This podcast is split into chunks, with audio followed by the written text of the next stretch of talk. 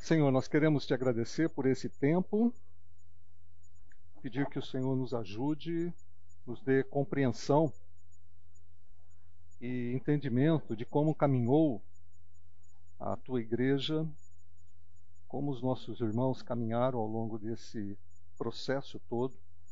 E pedimos que o Senhor nos dê sabedoria para continuarmos a nossa caminhada debaixo da tua orientação, da tua palavra. Em nome de Jesus. Amém.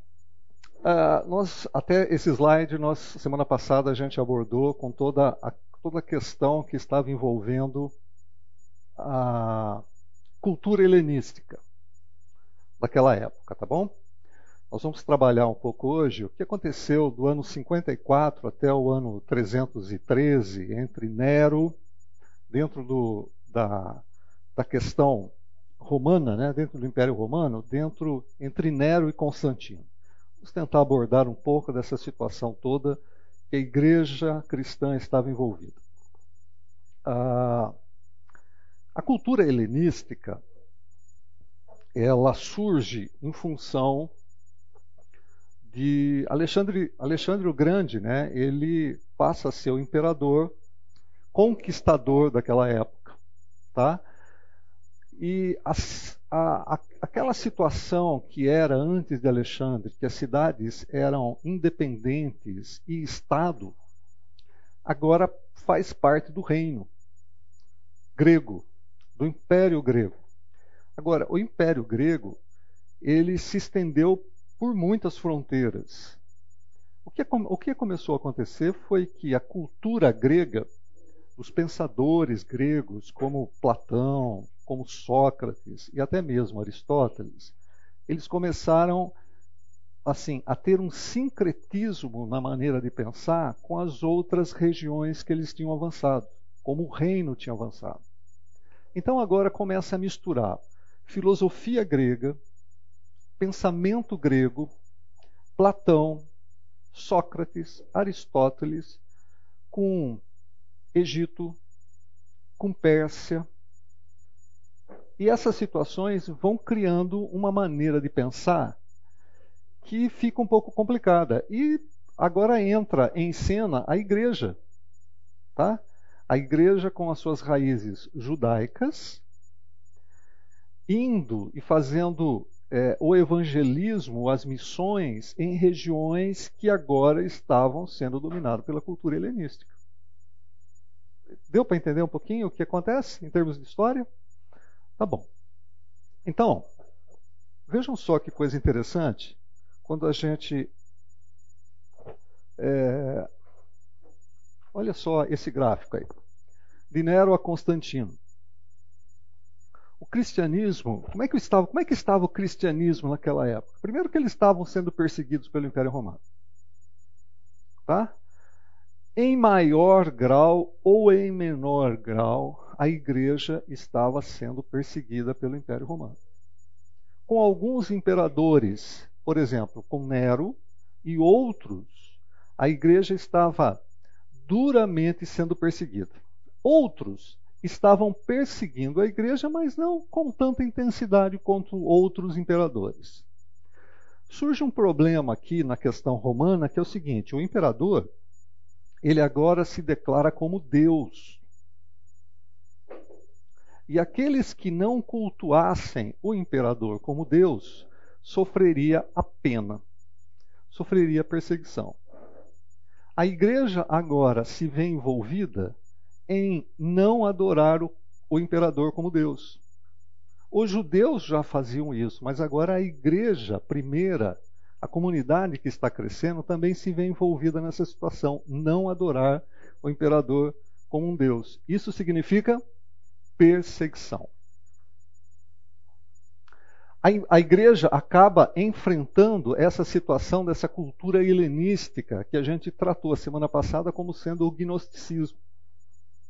O gnosticismo era, era uma filosofia quase que religiosa que estava muito, de maneira muito intensa dentro do Império Grego e de maneira muito intensa dentro da igreja.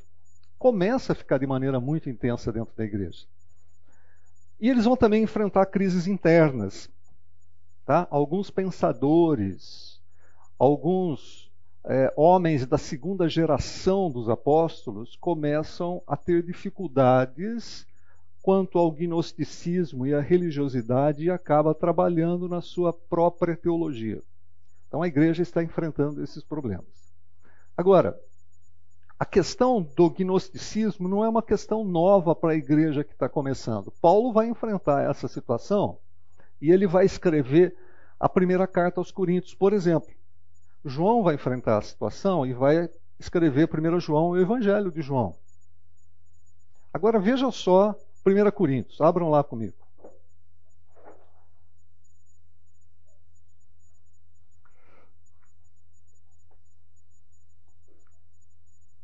Não era uma situação nova para a igreja que passa pela era apostólica e vai entrar na era patrística. A gente vai trabalhar um pouquinho essa questão. Mas olha como Paulo trabalha essas questões em 1 Coríntios.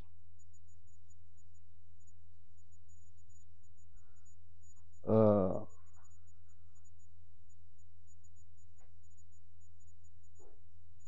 1 Coríntios capítulo 2.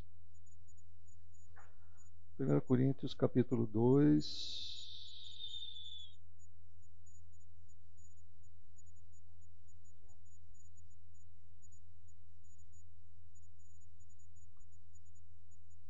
Não, a partir do, cap... a partir do capítulo 1, versículo 18.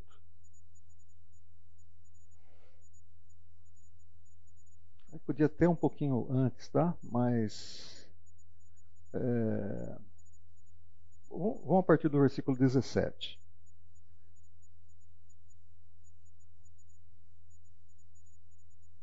Pois Cristo não me enviou para batizar, mas para pregar o Evangelho, não porém com palavras de sabedoria humana. Prestem atenção, quando a gente faz um, um quando a gente está estudando as Escrituras, uma coisa que deve chamar a nossa atenção é a repetição de palavras.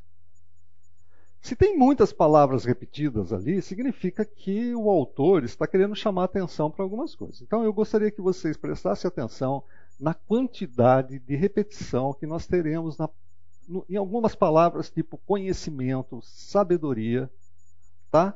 Vejam só. É, então eu vou lá.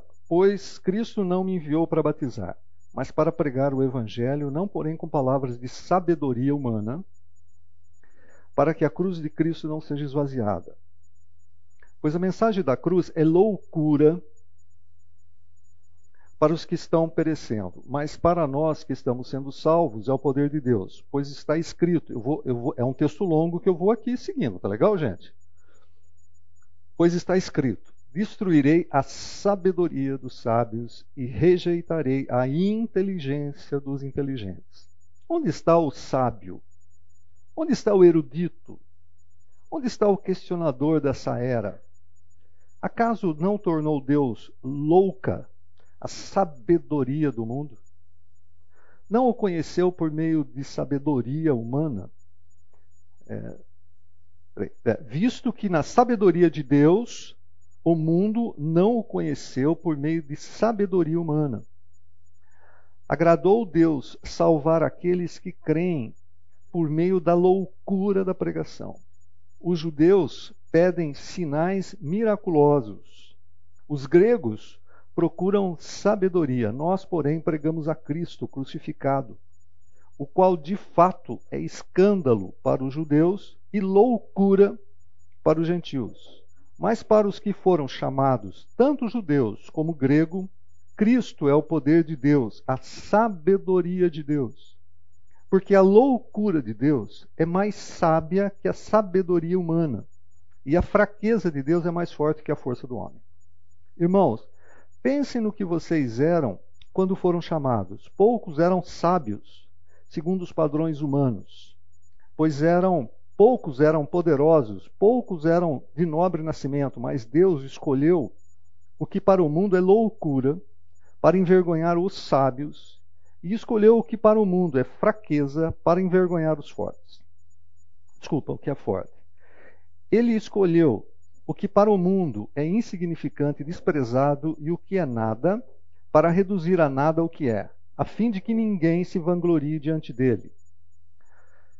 É, porém, por iniciativa dele que vocês estão em Cristo Jesus, o qual se tornou sabedoria de Deus para nós, isto é, justiça, santidade e redenção, para que, como está escrito, quem se glorie, glorie no Senhor.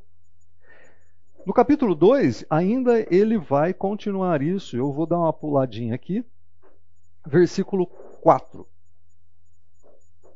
Minha mensagem e minha pregação não consistem de palavras persuasivas de sabedoria, mas consistiram de demonstração do poder do Espírito, para que a fé de vocês não se baseasse em sabedoria humana, mas no poder de Deus.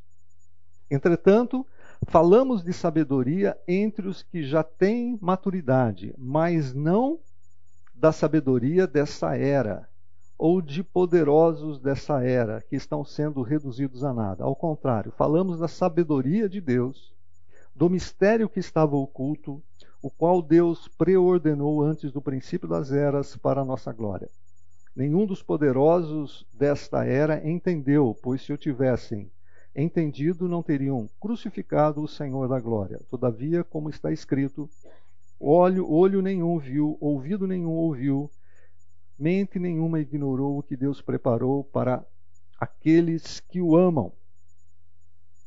Vocês perceberam a quantidade de vezes que aparece a palavra sabedoria, conhecimento, sabedoria, conhecimento?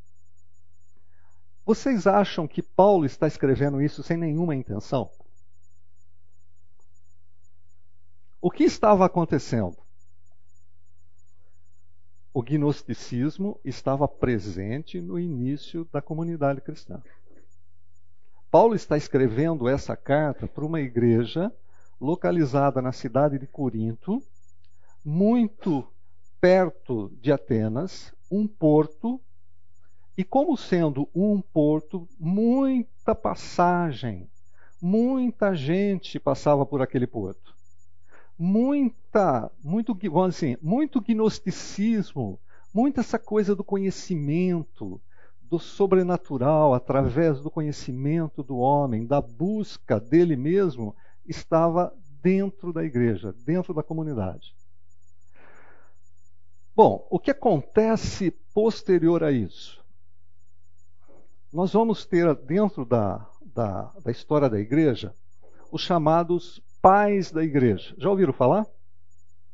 Pais da igreja. Tá bom? Quem são os pais da igreja ou os padres da igreja? Eu pus uma relação aqui. Tá bom? Nós temos Policarpo, é, que vai do ano 69 ao 156. Veja só, Policarpo, gente, é discípulo de João. Olha que coisa interessante. A gente está falando da era apostólica, esse pessoal já tinha já tinham todos morridos, com exceção de João, tá? Policarpo é discípulo de João, Inácio é discípulo de João, Papias é discípulo de João. Depois vai entrar Justino o Mártir, Irineu, 130 a 200, é discípulo de Policarpo. A era apostólica Acabou. Os apóstolos morreram. Os discípulos dos apóstolos estão presentes no início da comunidade, no início da caminhada da igreja, mas também morreram.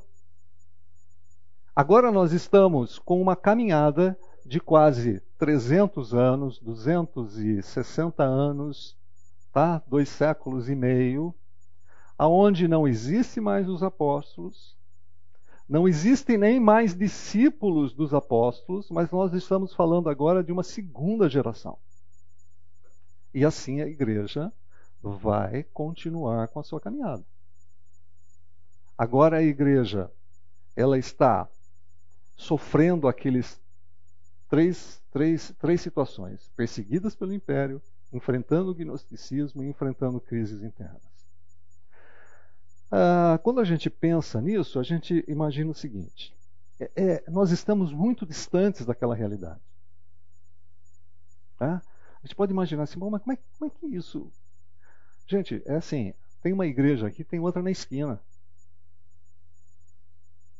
Na esquina de baixo pode ter outra. Do lado da sua casa pode ter uma outra igreja. Aliás, do lado da sua casa pode ter uma igreja batista, pode ter uma igreja católica. É assim? Como é que era nessa época? Você faz ideia como é que era nessa época?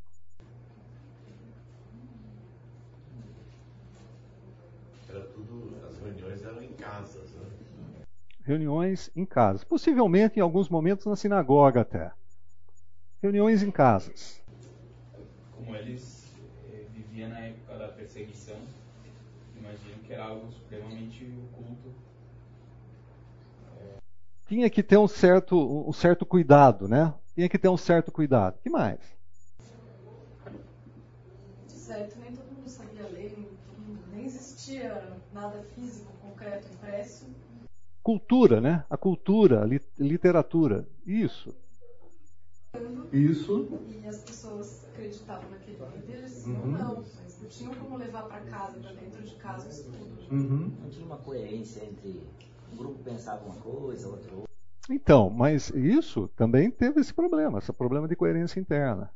As, as igrejas eram afastadas umas das outras. Não tinha comunicação, não tinha telefone. Não tinha correio.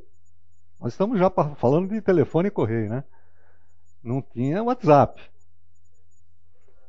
Não tinha, olha, não tinha, é, tinha cartas, mas não esse correio eficiente, né? Que você põe hoje e chega amanhã. Não era assim. Não tinha carro. Tinha papel, tinha. Tinha papel, mas com uma certa dificuldade, né? É, para se locomover, para você ir de uma igreja na outra, você ia de cavalo ou a pé. Cavalo era uma, uma, uma- um meio de, de, de transporte caro. Você tinha que ir a pé. Outra coisa que tinha problema, o problema é o seguinte também: você não tinha é, supermercado em qualquer lugar. Tá? Você não tinha supermercado em qualquer lugar. Então, você sair de uma determinada comunidade e ir para uma outra comunidade era um negócio complicado. O escopo doutrinário ainda não estava. é, não existia. É, é difícil. Eu, eu fico imaginando, quando. É, é- é muito difícil a gente fazer essa ponte da cultura. Nós temos Bíblia. Se liga à internet, você tem um monte de estudo bíblico. Se você não está contente nessa comunidade, por causa disso ou disso, daquilo, você vai numa outra comunidade. Se você não está contente com aquela, você vai numa outra comunidade. E você pode pular de comunidade em comunidade durante toda a sua vida cristã. Mas ali era diferente. O contexto era diferente. Então, quando a gente vê que determinadas pessoas surgiram nessa época dos pais da igreja, eles surgem também fazendo a defesa da fé. Vocês imaginam, em alguns momentos, a gente vai ver depois, em alguns momentos, do, no final do século II para o século III, já existe o conhecimento de uma boa parte do Novo Testamento. Eles já aceitam, já reconhecem que existe, um, ah, reconhece as epístolas escritas, mas ainda não estão juntas. Tudo isso são dificuldades que às vezes a gente imagina, puxa, como é que esses caras venceram? Como é que esses caras, é, com tudo que estava acontecendo, com um monte de, de ideias, com um monte de coisas filosóficas que estavam entrando na igreja, como é que esses caras conseguiram fazer apologia? Vocês sabem o que significa apologia? É a defesa da fé. Esses camaradas aqui, eles trabalharam para fazer a doutrina, a defesa da fé. Vocês têm na casa de vocês livros de teologia sistemática? Quem tem livro de teologia sistemática? Sabem o que é um livro de teologia sistemática? Quem sabe pode falar. O que é uma teologia sistemática? É uma, são, são, dou- são doutrinas sobre Deus que foram sistematizadas, organizadas. né? São Uhum. vários assuntos. Uhum. Você pode falar do inferno, de Deus, da criação, da igreja, tal, Uhum. batismo, tal, Bíblia. Uhum. Sistematizado, foi organizado. Então, é, a gente pega um livro de teologia sistemática, a gente fala assim: eu gostaria de saber tudo sobre Jesus Cristo. Então a gente vai lá no livro de teologia sistemática e tem o título lá, Cristologia. Certo?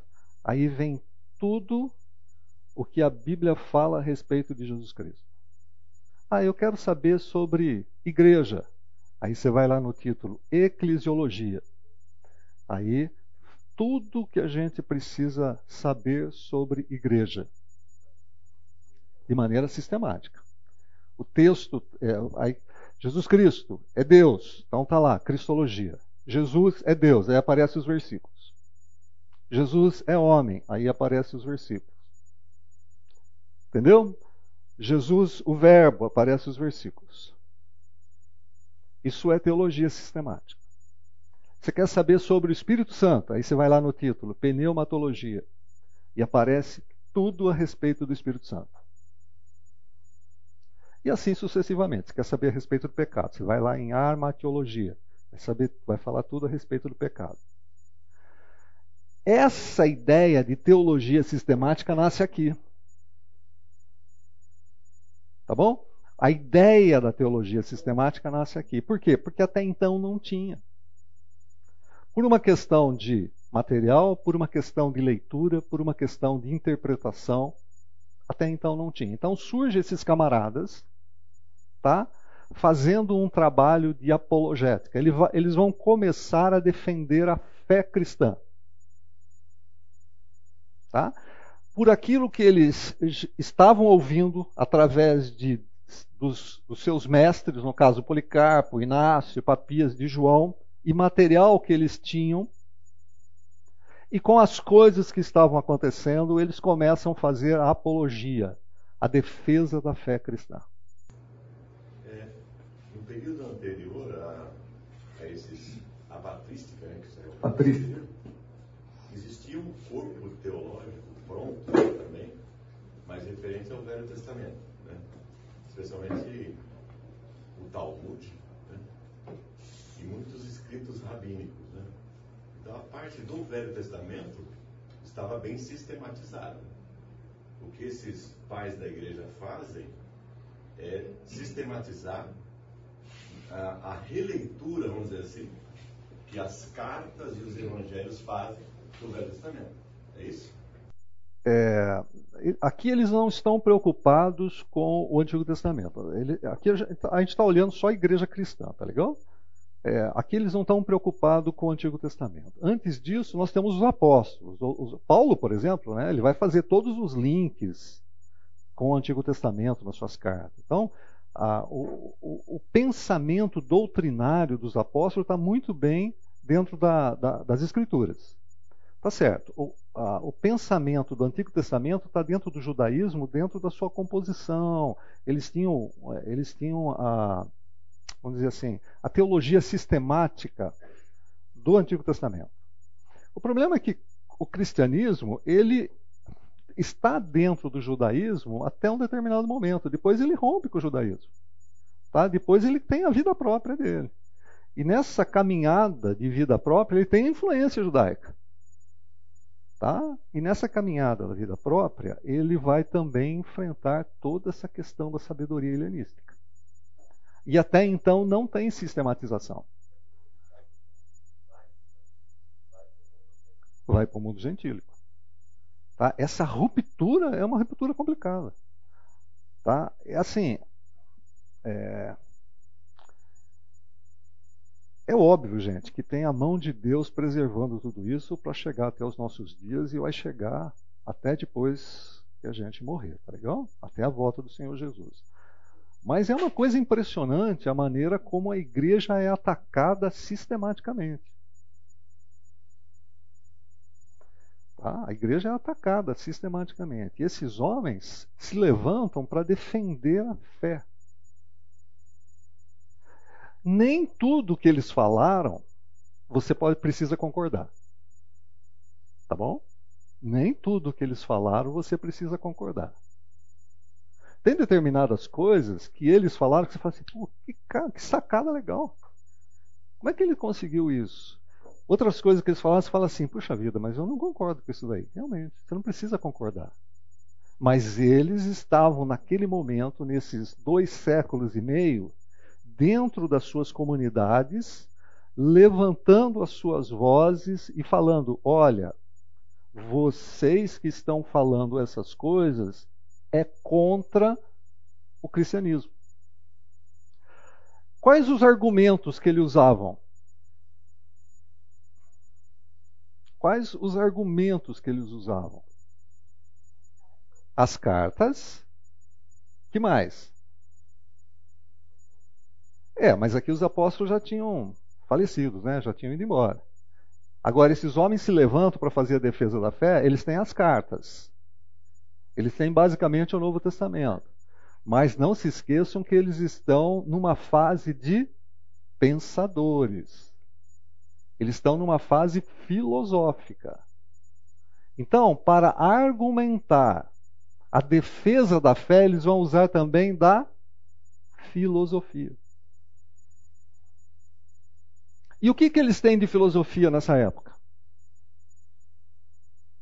Platão e Aristóteles. Tá? É, tem mais, né? Tem os epicureus, lembram? De alguns que nós falamos, tudo isso era o ramo filosófico. Eles vão usar dessas ferramentas para defender a fé também. Legal, né? Ah, bom, então tá aqui. Vamos caminhar um pouquinho. Pois não.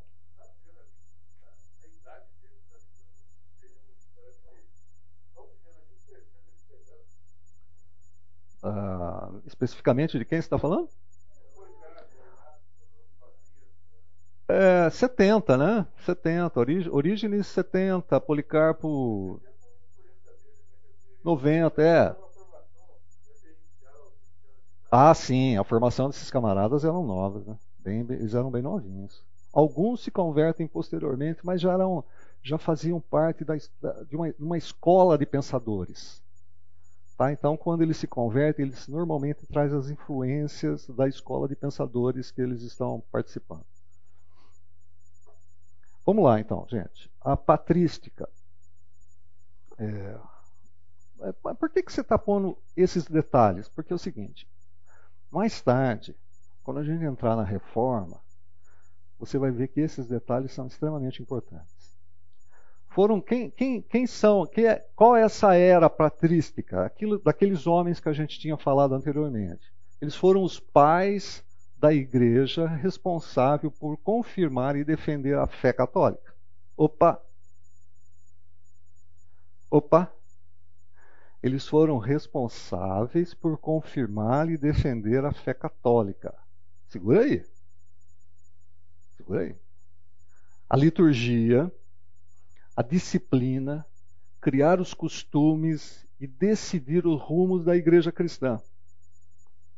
Ao longo dos sete primeiros séculos do cristianismo, basicamente patrística, é, desculpa, ao longo dos sete primeiros séculos do, do cristianismo, basicamente patrística é a filosofia responsável para elucidação progressiva dos dogmas cristãos e pelo que se chama hoje de tradição católica.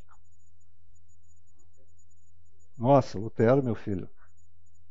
Lutero está longe ainda. De... Lutero não está nem no pensamento do pessoal ainda. Tá? Lutero está no século XVI. Nós estamos falando até o século VII. Tá?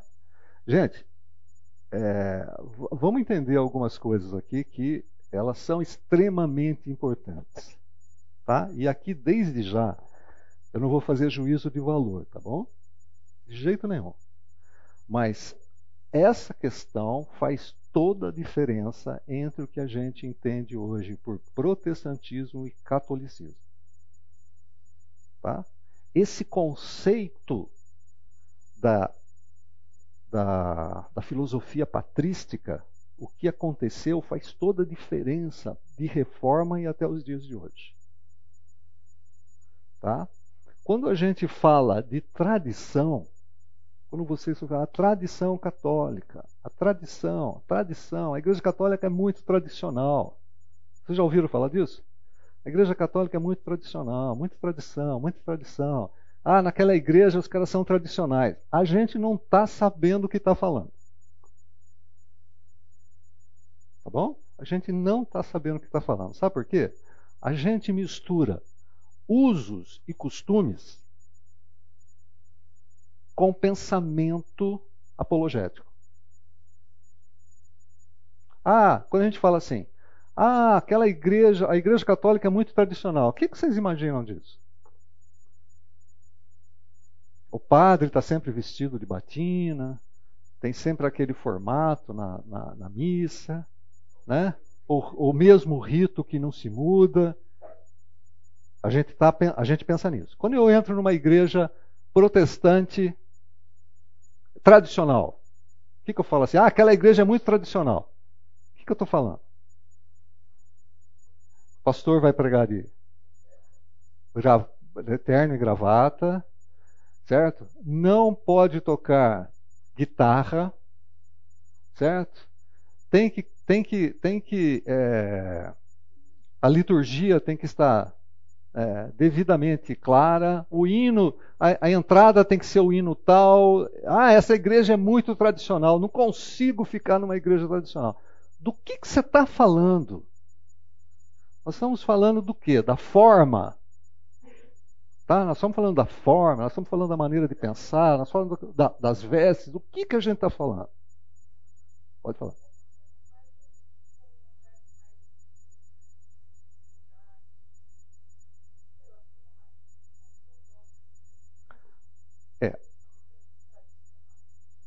Tá. Mas dentro do, do, do dentro do, da, da, conversa que a gente tem do dia a dia, a gente tem que tomar cuidado quando a gente fala isso, tá?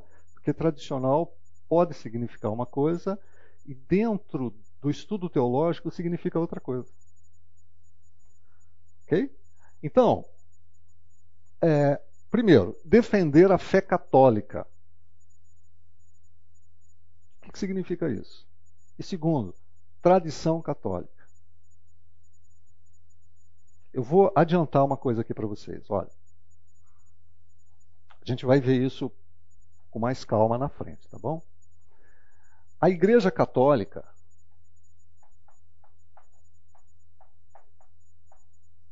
a Igreja Católica e a Igreja Protestante. Tudo que não é católico é protestante. Ah, mas e a, ah, não é católico é protestante, tá bom? Depois aqui virou balaio de gato tá? Mas é católico e protestante, tá? A gente vai ver depois isso daqui, protestantes. Uh, a Igreja Católica ela se define em três pilares.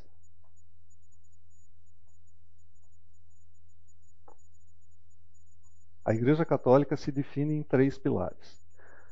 O primeiro pilar Bíblia. Esse é o primeiro pilar. Não necessariamente na mesma nessa sequência de ordem, mas um pilar é a Bíblia. O segundo pilar, tradição.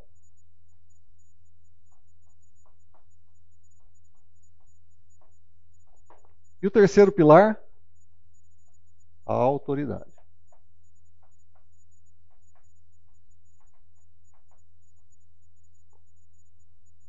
Tá bom? Ficou claro isso para vocês? Ela se define em três pilares: Bíblia, tradição e autoridade. Tá? E o protestante?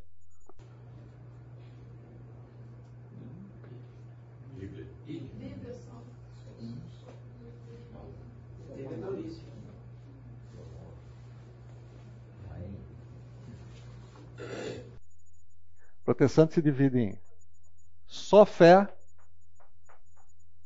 que mais? Sola gratia.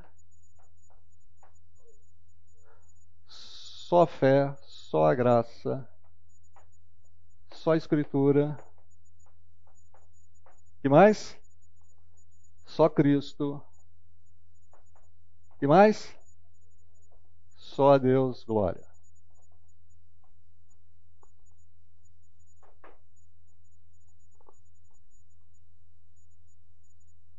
Tá bom?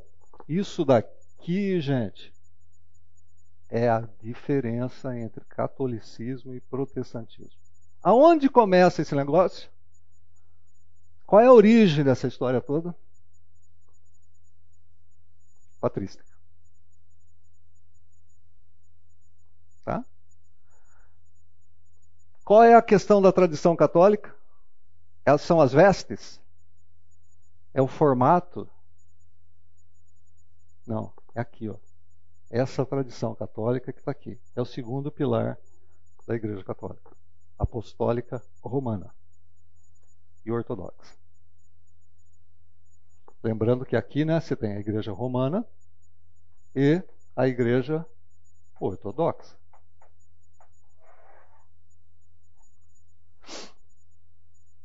Então é importantíssimo a gente entender isso dentro da história da igreja. Tá? Por quê? Porque quando você vai falar do evangelho para alguém de uma igreja católica ou ortodoxa, ele vai dizer assim para você: Ah, mas não é só isso que está escrito. Tá? Não é só isso que está escrito. Mas você vai falar assim: como não é só isso que está escrito? Ele vai falar assim: nós temos a tradição. O que é isso? É a maneira como as escrituras foram interpretadas interpretada na era patrística. Entendeu a diferença? Entenderam? Vamos lá então. Adiantei matéria aqui, né? Vamos lá. O que acontece no ano 140? Aparece um camarada tal de Marcião, não era um Márcio Grande, era um Marcião. Ele trabalha com a questão do dualismo gnósticos. Olha só o que esse cara pensa. O Deus do Antigo Testamento é fraco porque revelou-se com justo, revelou-se com justo, desculpa, está errado aqui. O Deus do Antigo Testamento é um Deus fraco, porque ele revelou-se como justo, dando a lei judaica. Como é que o Antigo Testamento, como é que o Deus do Antigo Testamento se mostra justo? Olha, olha a lei judaica. Olho por olho, dente por dente. Então ele se mostrou como um Deus justo. Cristo é a manifestação do Deus bom. Ele, Cristo, foi injustiçado pelo Deus do Antigo Testamento. Quando o texto fala que a ira caiu sobre a pessoa de Jesus Cristo,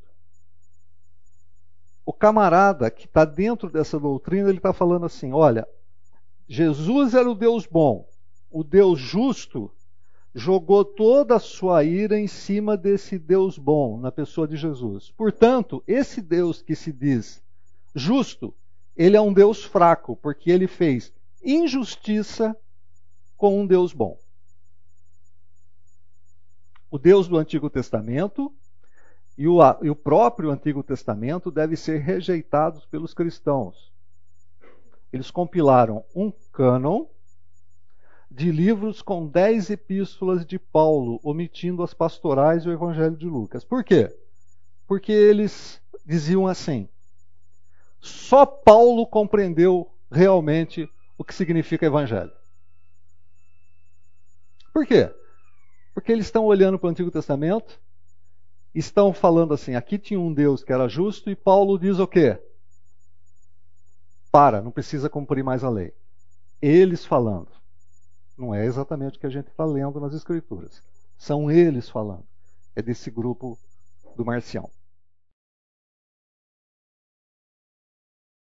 Nós vimos que mais ou menos nos anos 140 a gente vai encontrar uma doutrina que estava dentro da igreja, promovendo o dualismo gnóstico. Aliás, era uma das características do, do, do gnosticismo, né? essa questão do dualismo. a ideia de Deus bom e Deus mal, tá? Sempre vai ter esse negócio, a ideia do Deus bom e Deus mal. Então, a gente viu que no cento, mais ou menos 140 a gente vai encontrar um camarada chamado Marcião que vai trabalhar com essas questões. Isso está dentro da comunidade, gente.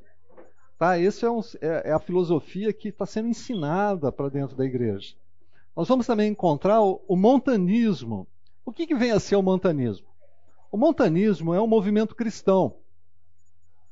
O que, que eles achavam? É assim, ó.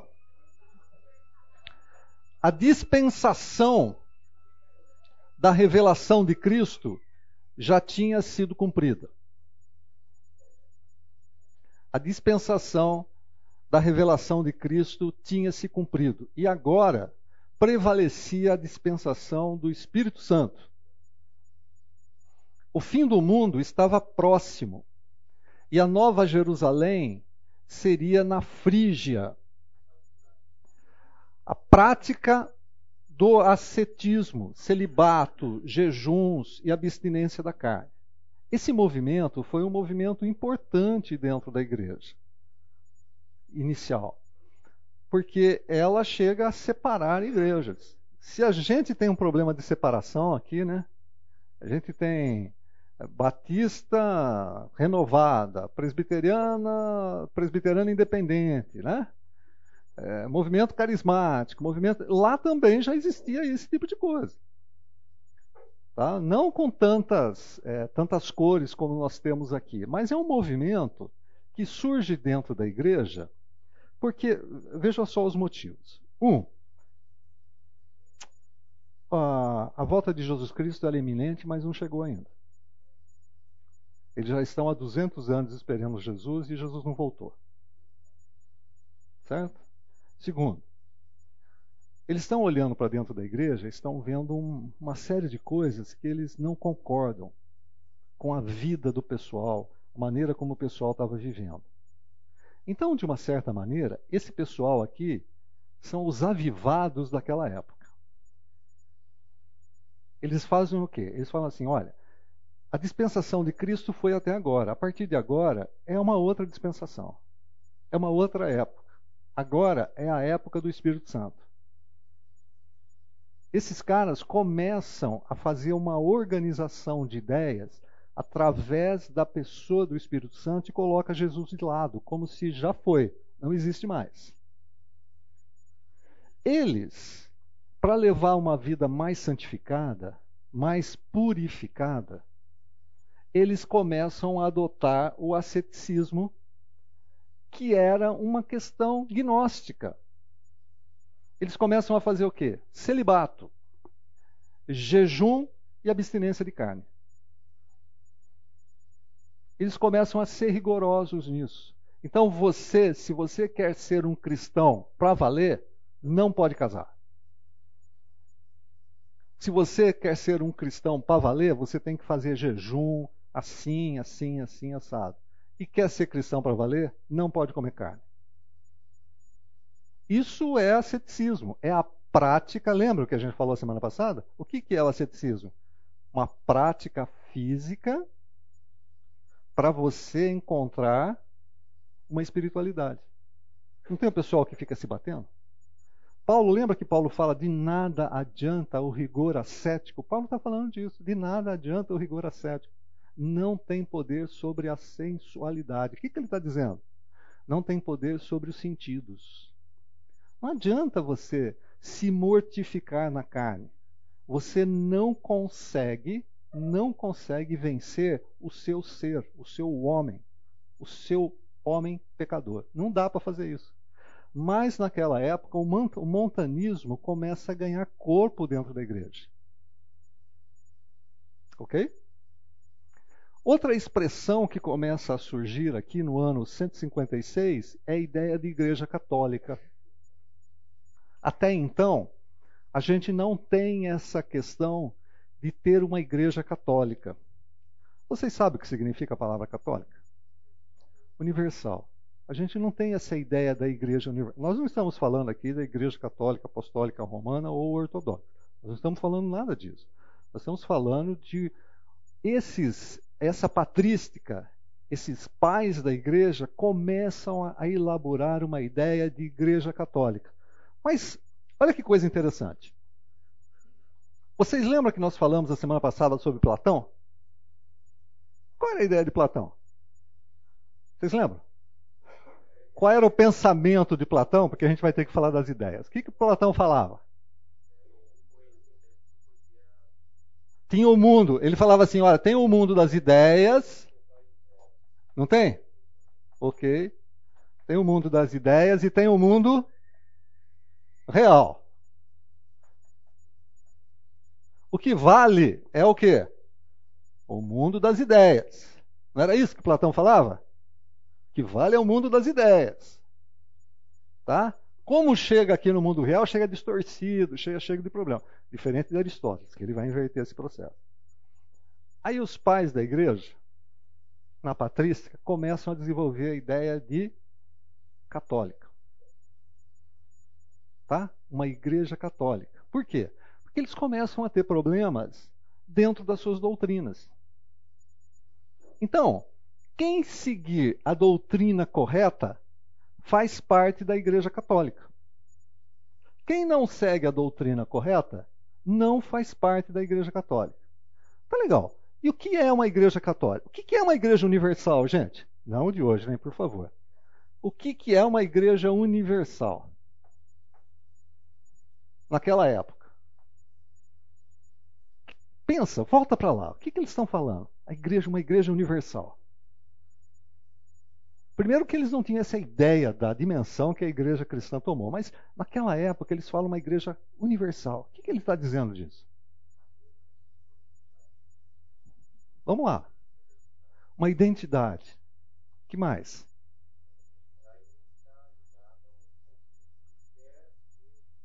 Conceito, é, assim, é, é, nós temos que ter o mesmo conceito. Se a gente está no mesmo conceito de fé, então a gente é universo, está tá dentro desse universo.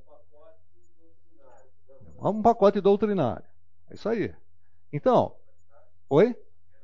Vai entrar nessa questão também, tá? Debaixo da mesma autoridade. Eles vão dizer o seguinte: olha, a ideia, o catolicismo, por favor, daquela, não estou falando hoje, tá? Esquece isso daqui. Nós temos séculos ainda para entender isso daqui. Nós estamos falando daquela época.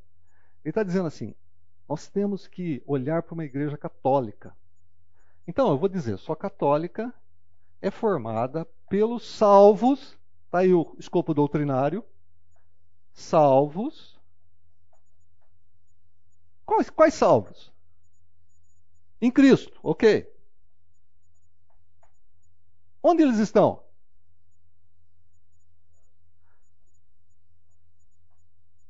Espalhados.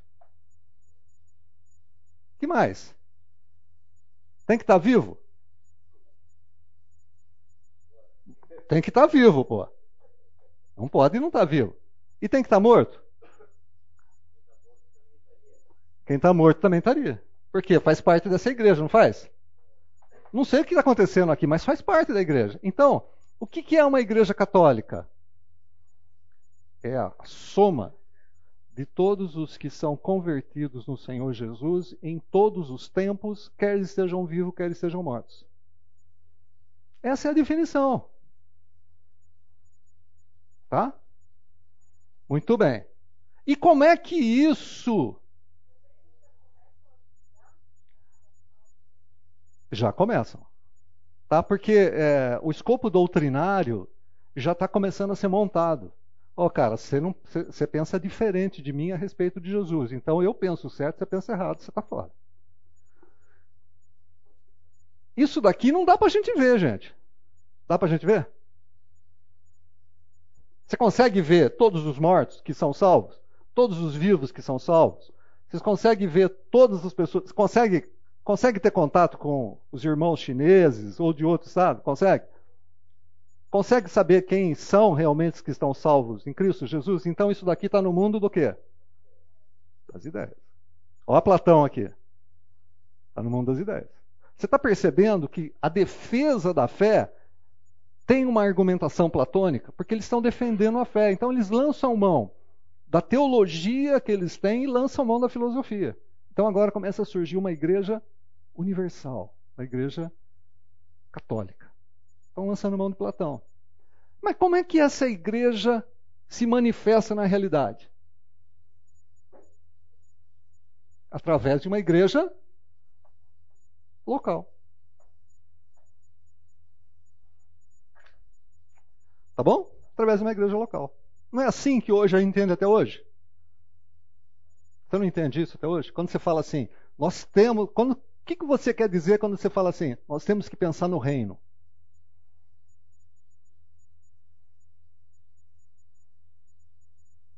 O que, que você quer dizer quando a gente olha assim, os meus irmãos crentes da cidade tal, você não está vendo, você tem contato com ele? Tem contato real? Não tem. Está no mundo das ideias. Sabe que existe? Sei, mas não consigo ter contato, não consigo. Agora, o que pega é aqui dentro. Não é isso? O que pega é, entre nós aqui, Igreja Batista, fonte, aqui onde a gente se reúne, onde a gente tem problema, onde a gente não gosta da cara do outro, onde a gente não gosta do jeitão do outro, onde a gente convive bem. Não estou dizendo que existe ou não problemas dentro da fonte. Não estou dizendo isso. Eu estou dizendo que aonde pega realmente é na igreja local. Essa ideia existe, esse negócio de os crentes que são salvos em todos os lugares, tal, tal. Mas aonde que está? Onde que você convive realmente é na igreja local. Então, essa ideia de igreja católica aparece por volta do ano 156. Tá? Que é uma ideia que nós temos até hoje. É uma ideia platônica. Dúvida? Muito bem. Então vamos seguir. Ah, o que nós temos aqui? Ah, agora começa um negócio interessante gradativamente, gradativamente, qual é a igreja que vai se sobressair no cenário do mundo cristão na patrística e depois de Constantino? Quem naturalmente vai surgir? A igreja de Roma. Por quê? Ela se destaca na defesa da fé não estou falando da Igreja Católica Apostólica Romana nos dias de hoje. Estou falando naquela época, século II, século III. Várias igrejas em vários lugares.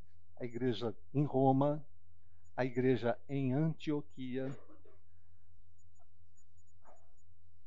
tá? A igreja em Éfeso. Essas igrejas, elas são, estão longe uma das outras e tem um de determinado destaque dentro do cristianismo da época. Qual é a igreja que mais se destaca? A igreja de Roma.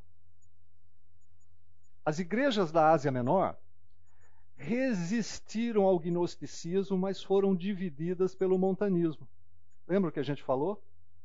Pessoal do montanismo? Eles resistiram firmemente ao gnosticismo, mas quando chegou o montanismo, que é um movimento cristão que estava dando mais ênfase para o Espírito Santo, o que, que eles fazem? Eles se rompem. Um pessoal segue e outro não segue. E, consequentemente, a força dessas igrejas ficaram diminuídas quando comparados com a igreja romana. E por volta do ano 200 se torna o centro mais iminente do cristianismo. Pronto. Começa a ter destaque a igreja cristã da cidade de Roma. Eles têm um problema aqui com a, a, a, o pessoal da Ásia. A igreja de Roma tem um problema com o pessoal da Ásia. Olha que coisa interessante. O pessoal da Ásia, na celebração da Páscoa, porque é, agora, uma hora a gente tem que ver como é que, como é que, como é que, se, como é que eles se reuniam. Como é que essa igreja funcionava? Eles se reuniam, tinha uma palavra, cantavam alguma coisa, nada diferente, tá bom? E faziam a ceia. A gente vai ver também a diferença dessas coisas. Faziam a ceia. E tinham, eles comemoravam a Páscoa. A igreja, as igrejas da Ásia Menor, eles queriam comemorar a Páscoa no dia 14 de Nisan conforme o Antigo Testamento. Tá? Mas e se cair no, no meio da semana? Caiu. Não era assim que era feito no Antigo Testamento? Não foi assim que a igreja teve o início? Não foi assim que Jesus participou da, da, da Páscoa? Não foi assim que os apóstolos participaram da Páscoa? Então, a gente vai adotar a Páscoa como dia 14 de Nisan. Não interessa o dia que cai, da semana. A igreja de Roma falou assim: não, cara, um, esse negócio aí não está certo. Não está certo. Por quê? Porque a gente precisa comemorar a Páscoa no domingo. Agora, a igreja da Ásia Menor tinha um, um, um, material para dizer isso tem. Se você olhar lá nos evangelhos, tem um texto ali que não fica tão claro se estava no domingo ou não. Não fica muito claro. Então eles vão argumentar, pô, mas aqui no evangelho tem uma coisa que não bate muito. Então a gente prefere continuar com o dia 14 de Nisan. A Roma fala assim: não, está aqui muito claro nesses evangelhos aqui que tem que ser no domingo. Então a gente vai ficar no domingo. É, nós estamos falando de uma discussão sobre o dia que vai ser comemorada a Páscoa. Que tinha a ver com o dia da ressurreição de Jesus. Segundo a igreja de Roma. A igreja de Roma.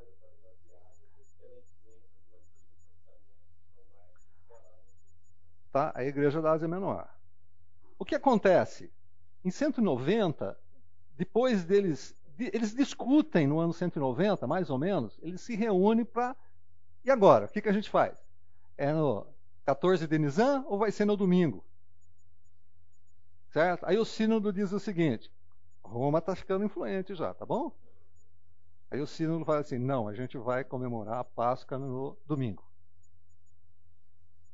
Aí a igreja Ásia Menor fala assim: não quero não. Aí o que, que faz? O bispo de Roma excomunga os rebeldes.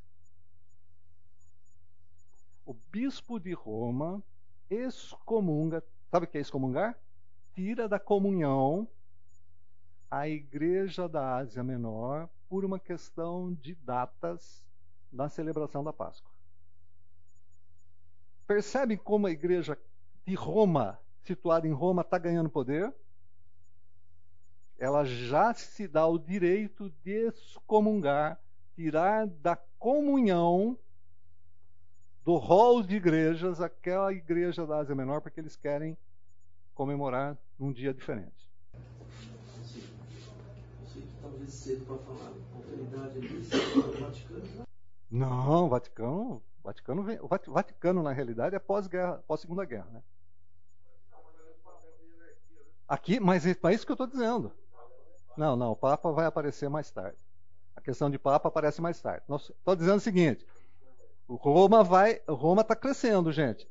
A Igreja de Roma está crescendo. A autoridade da Igreja de Roma está lançando seus tentáculos sobre as outras igrejas, a ponto de excomungar quem não compartilhasse com a data da Páscoa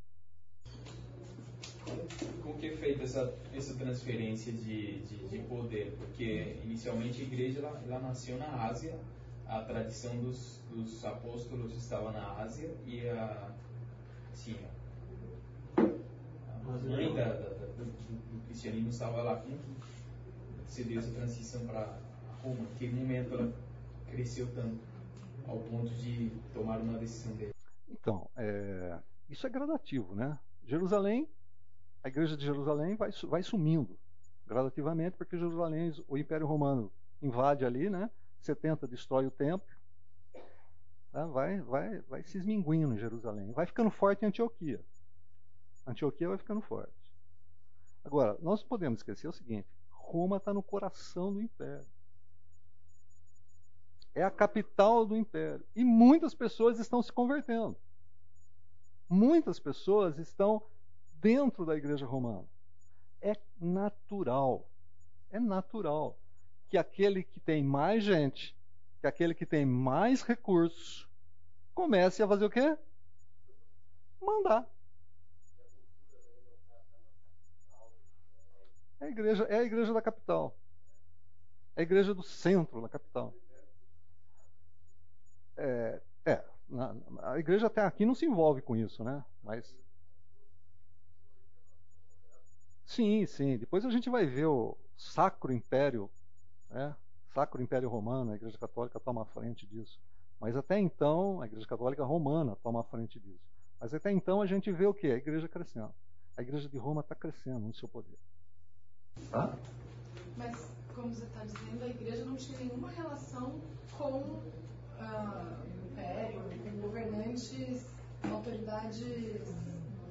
Políticas, ainda não. Ela tem uma relação, mas ainda não tem uma relação como começa a ter na Idade Média. Ela começa a ter. Lembra que ela está sendo perseguida aqui, tá bom? Aqui ela está sendo perseguida ainda. Ela vai parar de ser perseguida com Teodósio, gente. Depois de Constantino ainda. Em Constantino a gente vai encontrar o edito, o, o edito de Milão. Mas é com Teodósio que a igreja vai ficar é, religião oficial do império. Tá? Então aqui a igreja está sendo perseguida, mas ela está ganhando força na questão doutrinária e força com relação às outras igrejas. Uh, vejam só, Clemente, vamos falar ainda de alguns pais da igreja, né, chamado pais da igreja.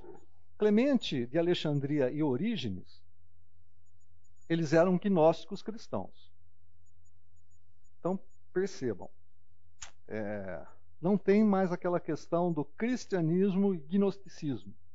Agora, pais da igreja têm uma, um sincretismo dentro da cultura cristã.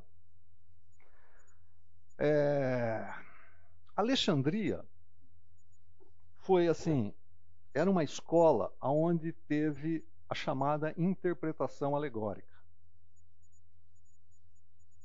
Diferente da igreja de Antioquia, que eles eram mais textuais.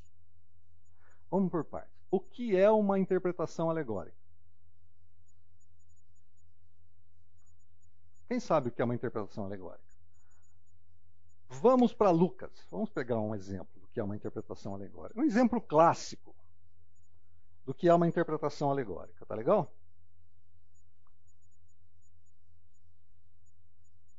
Vamos para Lucas, capítulo 10, dos versos 25 a 37. Esse exemplo de Lucas é mais ou menos como é a interpretação. Eu não estou pegando esse exemplo porque eu estou pegando lá de Orígenes ou de Clemente, mas basicamente para vocês entenderem, num texto muito clássico, para vocês entenderem como é que é a alegoria nessa história. Bom, Lucas capítulo 10 vai falar do que a gente conhece de maneira extremamente equivocada do bom samaritano. Né? Alguma, alguma Bíblia de vocês aí tem o subtítulo lá? A parábola do bom samaritano. Gente, isso aí é uma. Esse subtítulo aí é, é, é assim, é racista, né? é racista. No, primeiro que não está falando que samaritano é bom ou ruim. Tá, Jesus está falando, está contando uma parábola para explicar uma pergunta. Tá bom? Então, tira, não existe negócio de bom samaritano. Então vamos lá. Certa ocasião, um perito da lei levantou-se para pôr Jesus à prova e lhe perguntou: Mestre, o que preciso fazer para herdar a vida eterna? O que está escrito na lei? respondeu Jesus. Como você a lê?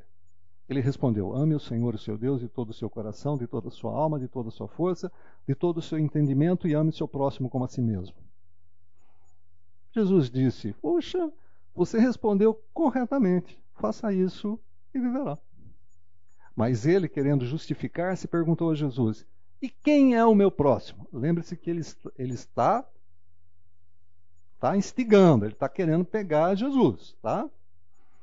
Em resposta, Jesus disse: Um homem descia de Jerusalém para Jericó quando caiu nas mãos dos assaltantes.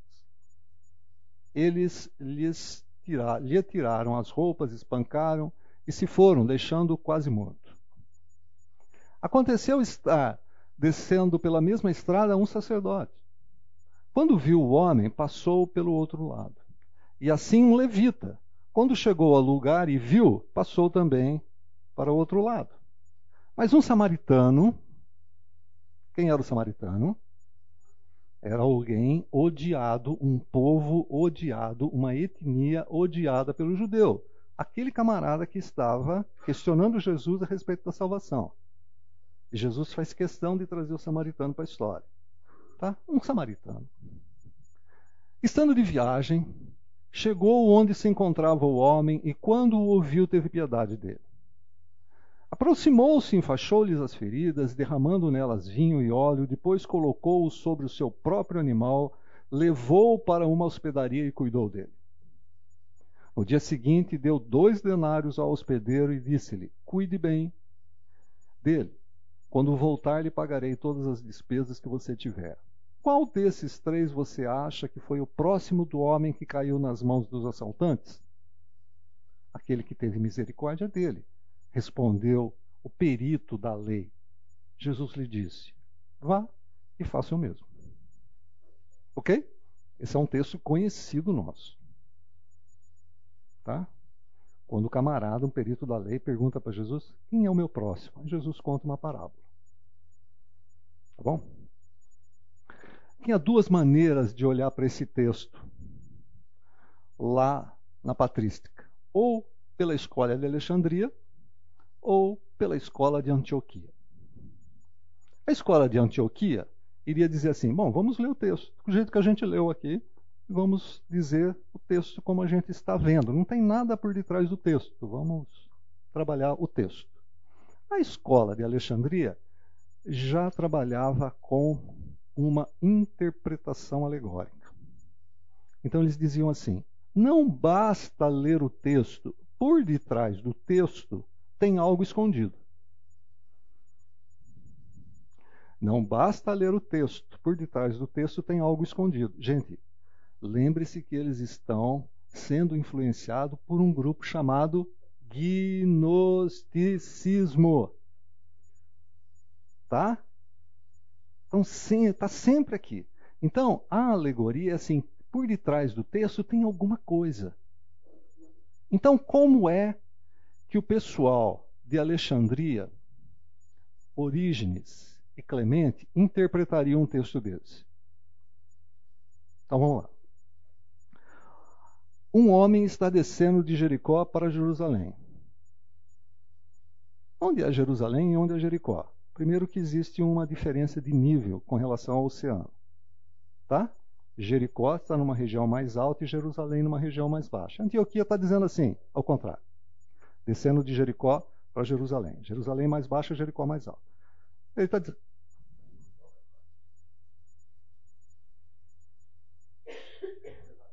Ah, descia de desculpa, descia de Jerusalém para Jericó. Porque não estava conseguindo entender o que estava dizendo. Ok. Tem uma, tem uma, a estrada é de descida, né? A estrada é descida.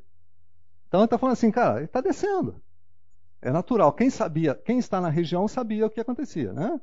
Se vocês conhecem bem é, algumas ruas da cidade de Campinas, por exemplo, se pegar uma, uma mais conhecida, que vocês acham que passa, Imperatriz Leopoldina, né, que liga o, a lagoa até o castelo ali, né, um, trecho da Avenida Brasil. Fala assim, ó, estou subindo a Imperatriz Leopoldina ou descendo a Imperatriz Leopoldina, você já sabe onde você está, né?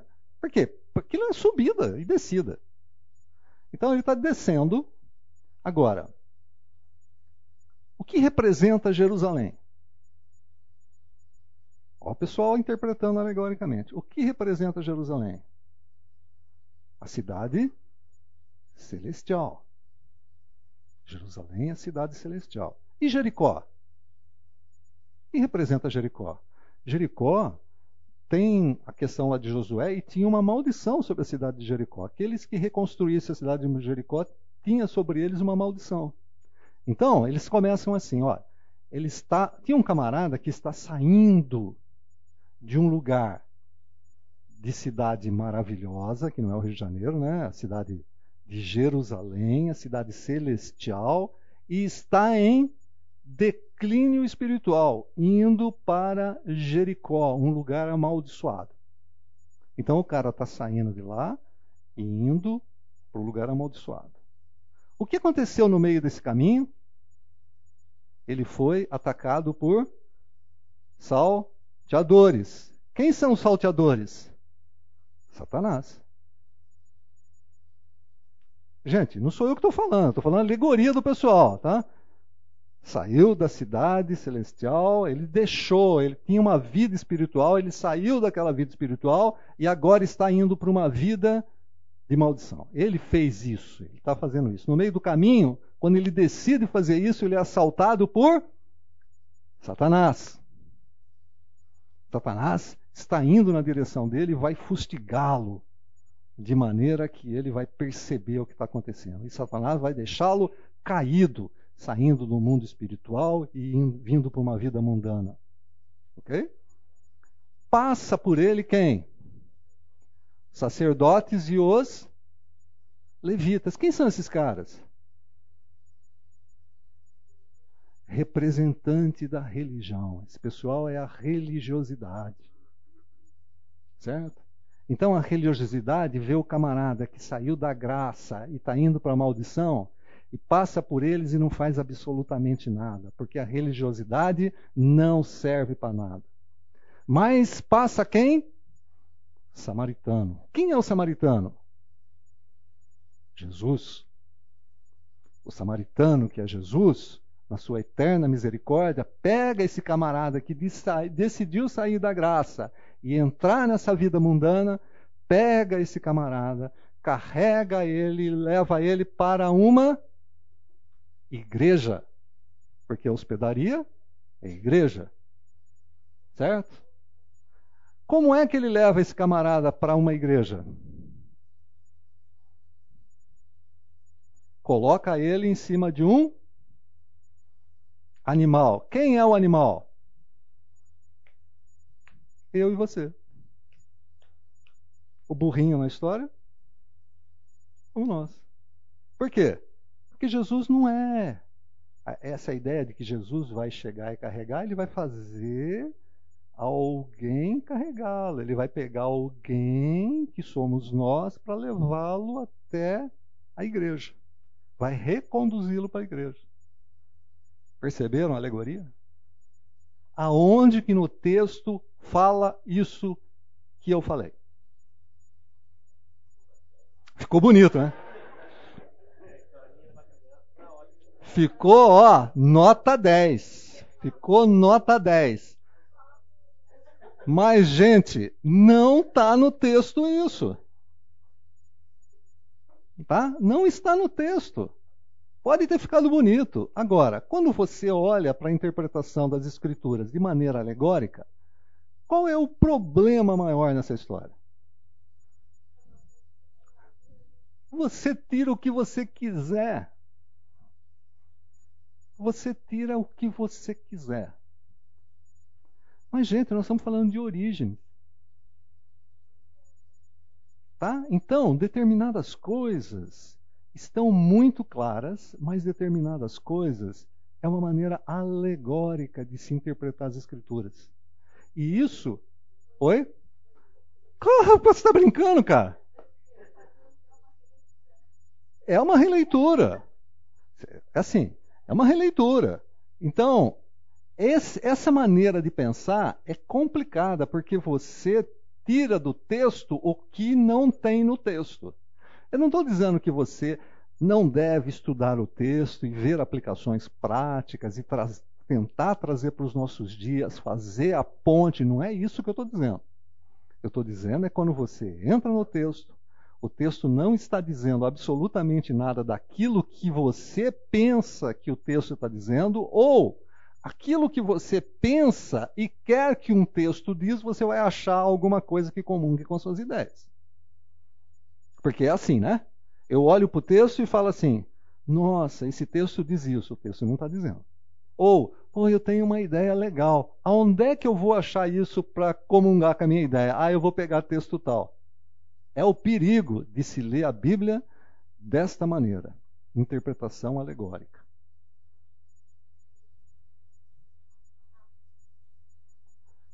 Sim, mas parábola é uma figura de linguagem, né? Até aí tudo bem. Né? A parábola é uma figura de linguagem. Eu conto uma história para ilustrar um princípio. Por quê? Porque é mais fácil.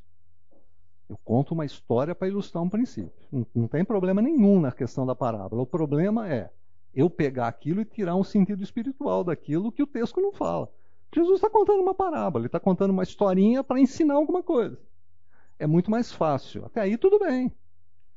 E agora, quando a gente olha para essa questão de figura de linguagem, a gente vai ver que a Bíblia está repleta de figura de linguagem. Qual é o problema? Nenhum. É, os camaradas lá é, de, de, de para entrar na Terra Prometida, quando eles voltaram, eles falaram o quê? Nós vimos gigantes. Eram gigantes mesmo? Ou eram homens mais altos? Só homens mais altos. Mas ali eles falam assim: nós vimos gigantes. Nós éramos como formiga. É uma figura de linguagem.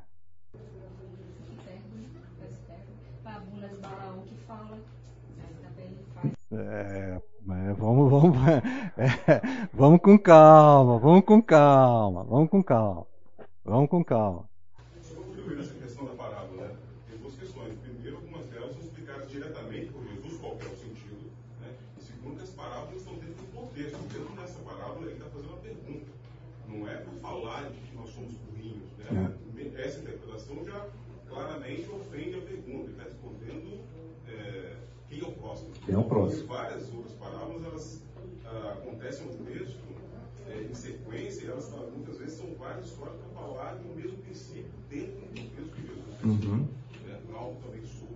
E tem mais, né? Tem parábolas que é contada para o pessoal não entender mesmo, né? Que é a profecia, né? Ó, vai, vocês vão ouvir, mas vocês não vão entender. Então tem essa, esse, esse fator complicador. Mas, gente, é, a questão então é a seguinte: dentro, dentro desse emaranhado todo ainda tinha a interpretação escriturística. Tá? Dentro desse emaranhado todo ainda tinha a interpretação escriturística. São quase 11 horas, eu vou parar por aqui, porque se a gente entrar, a gente vai ficar pela metade. Tá legal? Balaão fica para semana que vem. Vamos orar? Senhor, te agradecemos por esse tempo, te agradecemos pelo que o Senhor tem nos ensinado juntos como igreja local e pedimos que o Senhor nos guarde, nos livre do mal e nos dê sabedoria e entendimento na leitura da tua palavra. Em nome de Jesus. Amém.